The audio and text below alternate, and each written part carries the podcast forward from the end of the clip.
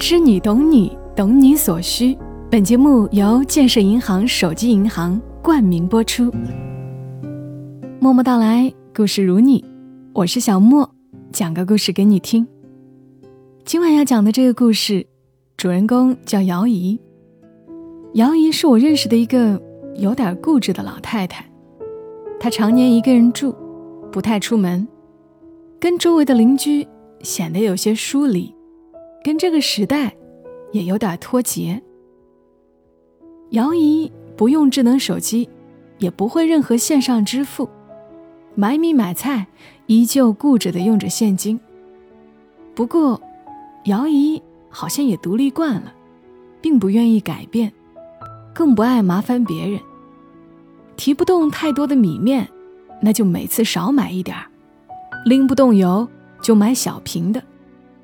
比较麻烦的是，大家现在都扫码，常常遇到卖菜的摊主没有现金找零，他只好为了凑个整数，多买了一把葱、一个西红柿或者半块冬瓜等等。小区旁边的超市还常常用泡泡糖当零钱找给他，他也不知道拿着这些泡泡糖能干啥。去物业公司交水电费。物业也总建议他去换个智能手机，把手机支付用起来。姚姨每次只笑笑，作为回应。日子久了，周围的人看姚姨，多少带着点同情。这跟不上时代的独居老太太，也是可怜呐。那天，姚姨照旧一个人慢慢坐两站公交车。去燃气公司交燃气费。姚一掏出燃气卡和现金，递给柜台里的小姑娘。小姑娘对着电脑一顿噼里啪啦的操作，说：“您这卡上个星期已经预交了一千块了，您没必要再交了呀。”姚一一愣：“我上个星期没来交钱呢。”小姑娘。抬眼看了看姚姨疑惑的脸，说：“您回家问问您家里人吧，您这确实已经交了。”看到后面还排着人，姚姨不好意思再问，带着疑惑走出了门。到底是谁给充的燃气费呀？奇怪的事儿接二连三发生了。一天中午十一点多，姚姨正想架锅煮碗面对付一餐。一个人就是如此，犯懒时便不太想做饭。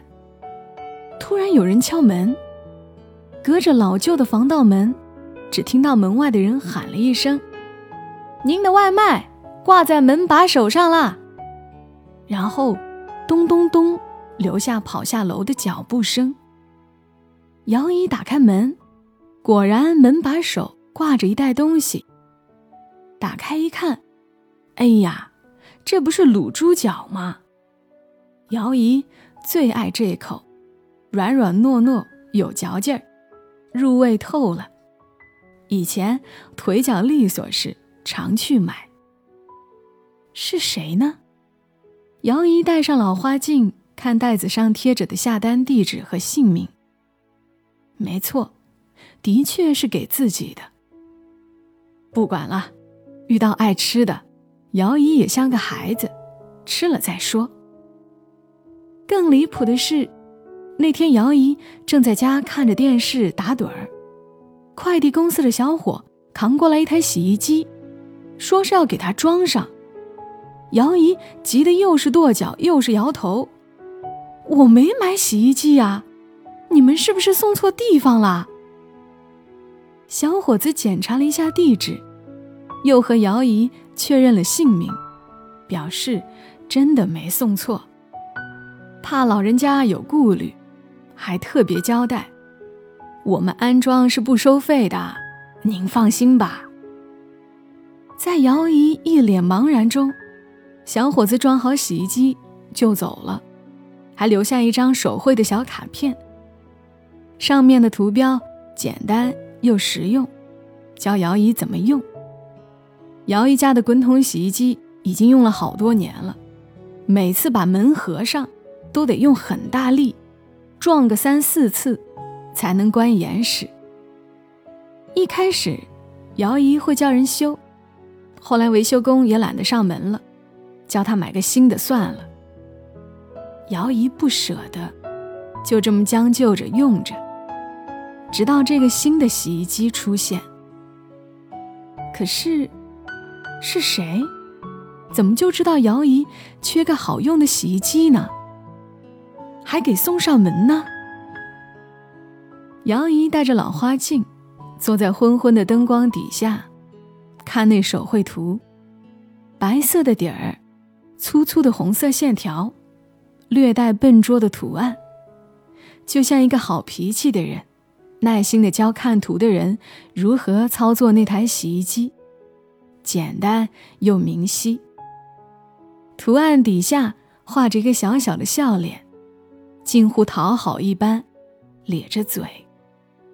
姚姨皱巴巴的脸，似乎被这个笑触动了，也跟着舒展开。但笑容很快又冻在脸上。一个沉在姚姨心底的名字浮了上来。姚姨不是没想到这个名字，但是她不敢想啊。那是姚姨最深的牵挂。那是她离家多年的女儿，小鱼啊。就像她的名字一样，小鱼是个聪慧伶俐的女孩。姚姨回回领着小鱼去单位，单位里的同事都要夸小鱼是个聪明的姑娘，漂亮可爱，能说会道。因为工作的缘故，起初姚姨跟丈夫长期分居两地，后来分居的时间长了。丈夫变成了前夫，前夫又在工作地组建了家庭，所以丈夫的角色在姚姨生活中形同过客。但是女儿的聪明活泼，照亮了姚姨那个简单而枯燥的家，这让她略感安慰。姚姨早早就在心里替女儿规划好了未来，大专毕业后就留在县城里。进自己的单位，考个编制，一辈子安安稳稳。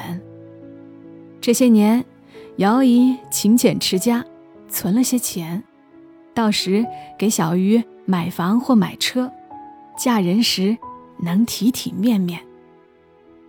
只是姚姨没料到，小鱼一毕业就明确表示，不要进姚姨的单位，她非要跟着同学一起去北京。